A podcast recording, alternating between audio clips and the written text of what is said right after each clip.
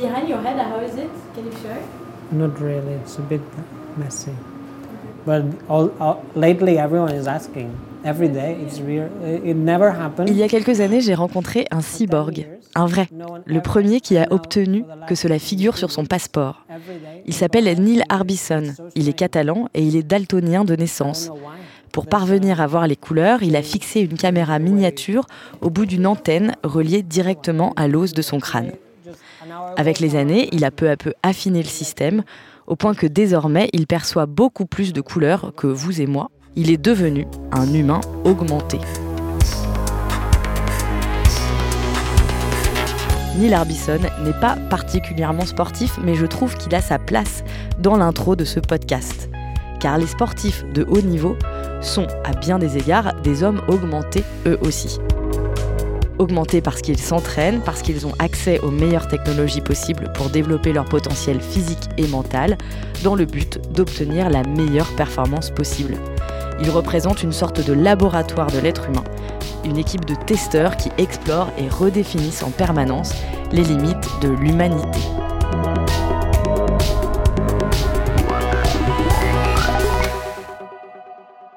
Pour en discuter, je reçois Terence Erickson. Vous êtes chercheur en neurobiologie et transhumaniste. Alors, transhumaniste, il va falloir nous expliquer un peu ce que ça veut dire.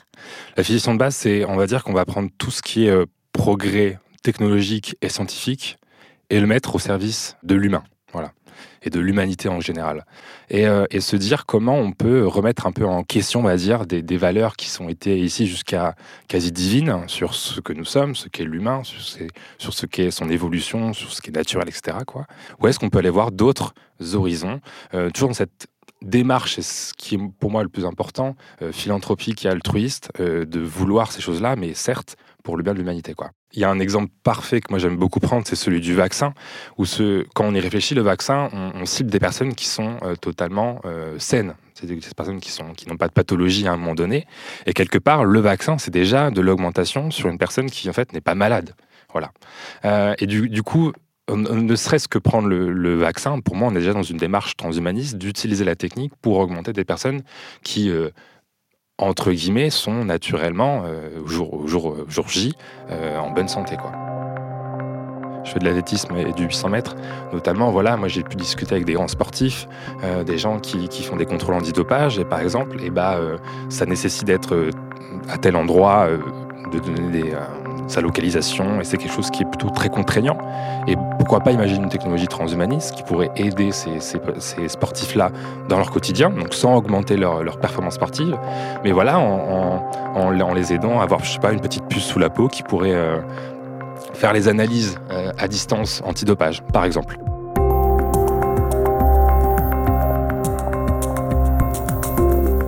Ce qui était inédit, c'était de proclamer le moteur humain supérieur au moteur mécanique sur les grandes distances. Couchés horizontalement sur la quintuplette, nos figures plus bas que nos selles dans des masques destinés à nous abriter du vent et de la poussière, nos dix jambes reliées, les droites et les gauches, par des tiges d'aluminium, nous démarrâmes sur l'interminable piste aménagée tout le long des 10 000 miles. Parallèlement à la voie du Grand Rapide, nous démarrâmes, entraînés par une automobile en forme d'obus, à la vitesse provisoire de 120 km à l'heure. Alfred Jarry, Le Surmal, 1900.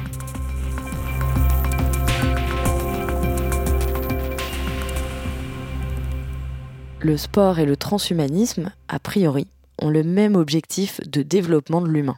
Mais quand la technologie évolue de plus en plus vite, où commence le dopage? Bonjour Christian. Bonjour. J'en ai discuté avec Christian Couturier du SNEP, le syndicat national de l'éducation physique. Est-ce que c'est vrai que Pierre de Coubertin aurait dit que s'entraîner, c'était tricher? Bah oui, alors je ne sais pas si c'est lui qui l'a dit, mais à cette époque-là, s'entraîner, c'était considéré comme euh, tricher, quoi. C'est-à-dire, tu vas te donner des moyens que les autres n'auront pas, parce que, en fait, dans, dans l'aristocratie où c'est né, c'était, voilà, On vient, on fait une course, que le meilleur gagne, et puis voilà. Mais il y a d'autres anecdotes. Euh, quand euh, on a inventé le, dérailleur, par exemple, sur le vélo, il a fallu 30 ans entre le moment où le dérailleur a été inventé et le moment où il a été accepté pour le Tour de France, par exemple. On considérait que c'était de la triche, parce que ça démultipliait les possibilités. Donc voilà, la, culture du moment soit accélère des fois, et soit freine à un moment donné l'utilisation de technologies, qu'elles soient en tant qu'objet extérieur, ou que ce soit euh, l'utilisation de choses qui soient euh, de l'ordre de l'entraînement, de, ce qu'on a le droit de faire ou pas le droit de faire chez les sportifs euh, de, de, sport collectif, voilà, que ce soit le football ou le rugby, on imagine déjà de sortes des thérapies géniques. On a entendu parler à la Coupe du Monde euh, avec Angel Di Maria, où on mettrait des thérapies de cellules souches, donc des choses qui sont un peu transhumanistes aussi, pour réparer plus rapidement une fracture ou une blessure ou une lésion ou quoi que ce soit. Et la question, c'est à quel point cette réparation, qui euh, diminue le temps qu'on passe à récupérer, peut impacter sur le fait d'être bah, plus vite euh, disponible pour un match et du coup bah, avoir un avantage entre guillemets sportif par rapport à d'autres équipes qui n'auraient pas cette, technologie-là. Et pour moi, la, limite en tout cas, elle est juste ici. Le débat éthique du transhumanisme, c'est à quel point on a conscience des conséquences sur l'autre. Comment toi, dans un championnat, comment toi, dans un match, tu vas, de par tes augmentations physiques, euh, influencer sur le résultat? Il y a le fait de se réparer quand on est cassé, mais il y a aussi le fait de vouloir... Euh, euh, par exemple, avoir une meilleure vision, comme euh, Tiger Woods.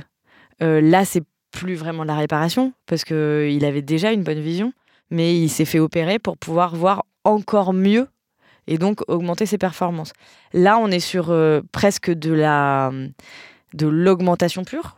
Et ça, est-ce que ça pose pas un problème sur la ligne de départ d'égalité des chances? Je ne sais pas si la question d'égalité des chances est une, finalement une bonne manière, une bonne question en soi.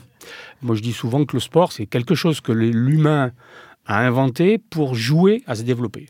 Bon, donc c'est un jeu. Et ce qui est important, c'est que tout le monde soit d'accord sur l'objectif et que tout le monde soit d'accord sur les règles du jeu. Le problème principal, c'est celui du maintien de, l'intérêt du jeu. Et quand on est avec des élèves en, classe et où on n'est pas confronté à ce type de choses, mais auquel on peut être confronté au fait que dans une équipe ou dans une classe, il va y avoir des élèves qui vont être bien plus développés que d'autres parce qu'ils en font en club, parce que si, etc. Tout le problème de l'enseignant d'éducation physique, c'est de maintenir justement le jeu par des artifices. Enfin, c'est pas des artifices, mais qui sont euh, justement des jeux sur la règle. C'est-à-dire, on va modifier un petit peu les règles pour faire en sorte qu'à un moment donné, l'élève, il va, il, va, trouver de l'intérêt au jeu. Parce que s'il n'en trouve pas, bah, il va s'en désintéresser complètement et il va pas y travailler, il va pas progresser. Quand on regarde aujourd'hui n'importe quel sport, même de, de, haut niveau, on voit bien que tous ne sont pas construits non plus sur le même euh, modèle physique, qu'il y en a certains qui vont valoriser la technique parce qu'ils sont un peu moins forts, un peu moins ci, un peu moins ça, donc ils vont mettre l'accent sur certaines choses, d'autres. Donc en fait, ils vont utiliser les moyens qui sont à leur disposition mais voilà, ce qui est important, c'est on a un but commun et on a des règles communes. Parce que euh, poser la question de, l'égalité des chances avec un côté, on est tous pareils au départ, c'est quasiment impossible à régler. On ne va pas non plus faire une cartographie euh, de l'ADN, de la génétique des gens au moment du départ pour s'assurer qu'il n'y en a pas un qui aura euh, le réflexe qui va être plus court que l'autre, etc. C'est impossible.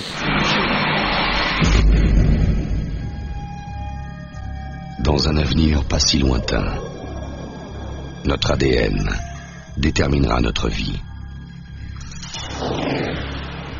Une infime goutte de sang, un peu de salive, un simple cheveu.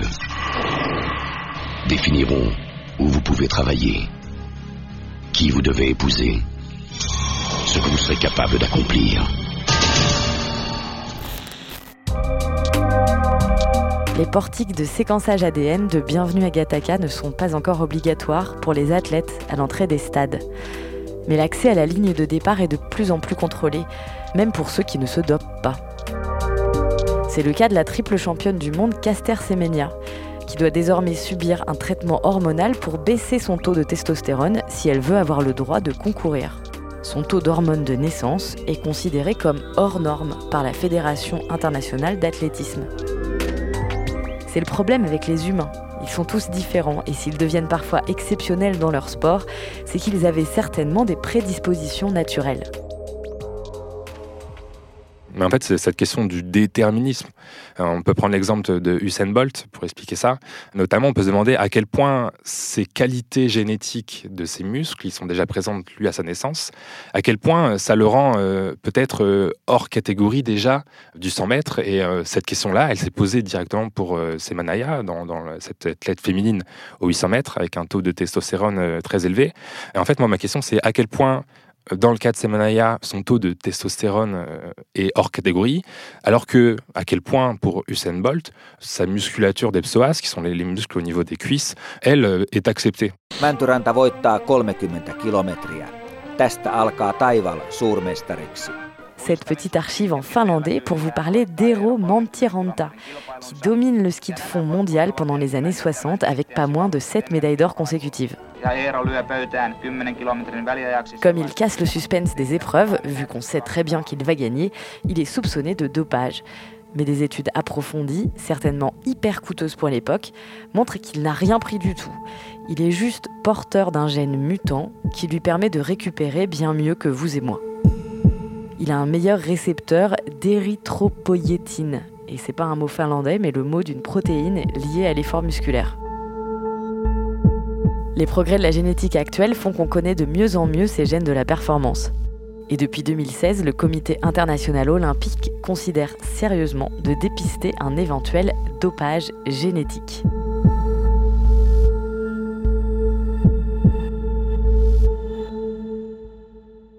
Alors là, c'est hyper important. On, on, vraiment sur une des, euh, points centraux du transhumanisme, euh, qui est la modification génétique. Parce que pour le coup, jusqu'ici, on a eu des, techniques de, dopage où on avait des injections ou des choses. Enfin, c'est des choses qui étaient sur un individu en tant que tel, mais qui n'allaient pas se transmettre aux autres générations. Alors que avec les modifications génétiques, eh ben, tout ça, c'est balayé euh, d'un revers de la main. C'est-à-dire qu'on repense l'humain, parce que c'est la définition du transhumanisme, et du coup, on va avoir des, technologies qui sont transmissibles par caractère héréditaire aux enfants, et qui, en même temps, avec des nouvelles technologies, on entend parler de CRISPR-Cas9, etc., euh, en génétique, qui sont tellement précises sur l'ADN qu'en fait, on n'aurait même pas de traces qu'il y a eu une modification génétique du dopage.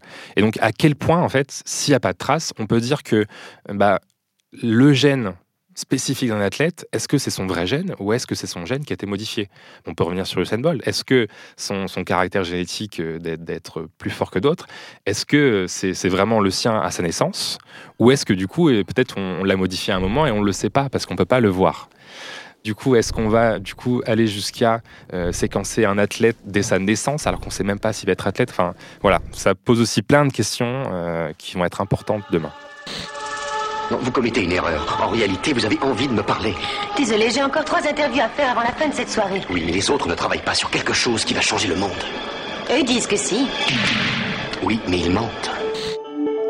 Dans le film La Mouche, sorti en 1986, un chercheur croise par inadvertance son ADN avec celui d'une mouche. Ces poils étranges qui ont poussé sur ton dos, je les ai fait analyser.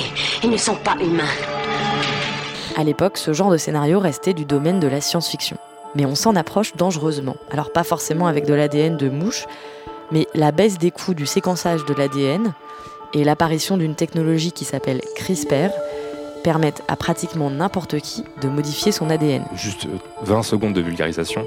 Tout notre corps est constitué de cellules et chaque cellule euh, est constituée d'un ADN qui est une recette pour créer des protéines qui sont des petits moteurs moléculaires dans la cellule. En fait, il n'y a pas un gène de la performance, mais il y a toute une série de, petites choses, de petites briques qui, euh, si on les bidouille, c'est un peu comme avoir une grosse platine de mixage et qu'on pouvait toucher un peu tous les boutons. Il suffit de choisir précisément quel gène on veut remplacer, puis d'imprimer ce morceau d'ADN. Alors oui, ça aujourd'hui c'est facile. Ensuite on transfère cet ADN dans un virus inoffensif qu'on s'injecte en espérant qu'il aille modifier les bonnes cellules dans notre corps. Et ça c'est encore un peu compliqué, mais on y est presque. Ce qui est euh, envisagé, c'est notamment aller voir tout ce qui est conversion du glucose euh, du sang vers le muscle, tout ce qui est production, alors au niveau de la mitochondrie, qui est une petite euh, usine énergétique dans la cellule, qui est capable du coup de créer toutes les briques énergétiques de la cellule. On connaît les gènes qui sont capables de booster cette production énergétique et voir si ils sont peut-être modifiés ou pas. donc des choses sur à la fois les cellules musculaires et à la fois la production d'énergie et la captation d'oxygène dans les cellules, qui sont vraiment les trois gros points aujourd'hui envisagés. Mais, euh, petit disclaimer, euh, ça c'est avec l'état actuel de la connaissance. Peut-être que demain, on ira voir d'autres choses. On a la technologie et on sait le faire. Et en fait, je pense qu'aujourd'hui, encore euh, la petite euh, limite, c'est que c'est extrêmement cher. Plusieurs centaines de milliers d'euros, voire plusieurs millions selon les cas, selon ce que l'on cible, euh, les muscles, ou, etc. Euh, et donc, bah, aujourd'hui, peut-être que, peut-être que les, grandes entreprises, les, les, grands sponsors sportifs ont l'argent pour ça, mais là, ça serait tombé dans la théorie du complot. Moi, je ne suis pas capable de dire si c'est déjà fait ou pas. Vous avez séquencé votre ADN, vous? Oui, j'ai séquencé mon ADN. Alors déjà, j'ai appris quelque chose par rapport au sport que l'ADN me disait, que j'étais plutôt euh, disposé à faire du sprint que de l'endurance. Ça, je trouve ça cool parce que c'est ce que je fais, j'étais plutôt content de mon choix. Mais euh, en effet, euh, mon séquençage ADN, j'ai trouvé ça intéressant et important de le faire pour découvrir des choses sur moi et qui me permettent aujourd'hui d'avoir une expérience de vie différente. Le jour où on vend des virus qui permettent de modifier un gène euh, comme on veut, vous le faites? Moi, non. Mais euh, ça, c'est vraiment très personnel dans le sens où, euh, dans le transhumanisme, c'est pas ce qui m'intéresse du tout, cette notion de performance. Ça peut paraître paradoxal pour un transhumaniste de dire ça, mais je m'explique, c'est que moi, ce qui m'intéresse dans le sport, c'est la souffrance. C'est-à-dire que si moi, je, je mets mes, mes limites plus loin, euh, je vais pas atteindre cette souffrance, je vais pas atteindre cette souffrance d'avoir mal après mon 400 mètres ou mon 800 mètres, d'être euh, allongé par terre à ne plus pouvoir en respirer. Moi, ce qui m'intéresse, c'est justement d'avoir cette limite et de jouer avec. Et notamment, dans le cadre du 800 mètres, aller, aller derrière cette barre mythique des deux minutes. Dans le cadre très précis du sport et de l'athlétisme en plus, bah là, ça m'intéresse pas du tout d'être transhumaniste pour la performance. Mais encore une fois, être transhumaniste dans ce sport pour euh, l'aspect autour, c'est-à-dire pourquoi pas avoir des, une puce euh, sous ma peau qui peut me permettre de, de, mieux comprendre mon rythme cardiaque ou de mieux comprendre comment mes, mes gènes s'activent ou se désactivent euh, sous l'effort. Ça, ça m'intéresse. À quoi ressembleront les compétitions demain? J'imagine bien des, des compétitions où on n'utilise pas le transhumanisme pour la performance sportive, mais plutôt pour toute l'expérience autour du sport, pour notamment l'expérience utilisateur. Et pourquoi pas avoir des, gens qui ont des, sortes de casques ou quoi, qui pourraient euh, euh, se mettre dans les, dans les yeux euh, des sportifs pour ne pas voir une télévision, mais être directement dans l'œil du sportif, ou avoir d'accès à des nouvelles données biologiques des sportifs, etc. J'imagine vraiment repenser notre approche du sport. Pourquoi pas imaginer des sportifs qui évoluent dans des mondes virtuels. Pense à toute cette partie des, jeux vidéo, on pourrait avoir euh, toute une masse de gens qui se téléportent, entre guillemets, avec, la, sa conscience dans un autre monde pour faire euh, un match de foot, mais je sais pas, sous l'eau dans l'espace, etc., ou en, gravité, peu importe. Là, c'est pour inventer des choses, mais euh, peut-être que demain, la génétique, ça sera hyper facile, comme écrire ou comme utiliser un ordinateur, et on pourra le faire sans problème. Mais c'est pas du tout le cas aujourd'hui.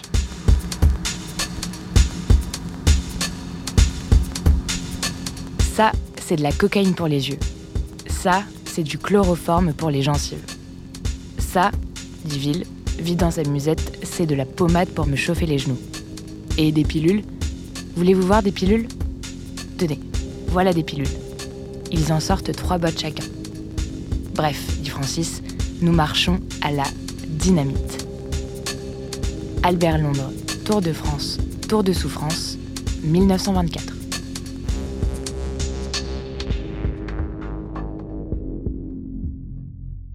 Le problème typiquement du dopage euh, médicamenteux, on va dire, c'est qu'il euh, y a des répercussions sur la santé. Mais enfin, euh, par rapport à, un milieu donné, il ne faut pas oublier que bon, alors c'est des activités quand même où il y a beaucoup d'argent et que donc le fait d'être meilleur, ça équivaut à gagner plus. Qu'est-ce que sont prêts à faire les, gens? Il faudrait aller voir aussi dans le milieu du travail ou ailleurs, qu'est-ce que sont prêts à faire les gens pour gagner plus, pour, euh, pour être mieux placés, mieux classés. Enfin voilà. Et on s'aperçoit que là, euh, ben, les gens, ils se dopent pareil, voire plus. Euh. Il y, a eu des études qui ont été faites sur la question du dopage. Et quand on posait la question aux personnes qui se dopaient en leur disant vous savez que ça produit ça et que vous risquez un cancer ou de mourir à 45 ans, etc. Ils disent oui, je le sais. Et malgré tout, ils continuent à le faire. C'est-à-dire qu'on peut statuer à un moment donné sur des choses mais euh, bon, on réglera jamais la totalité du problème.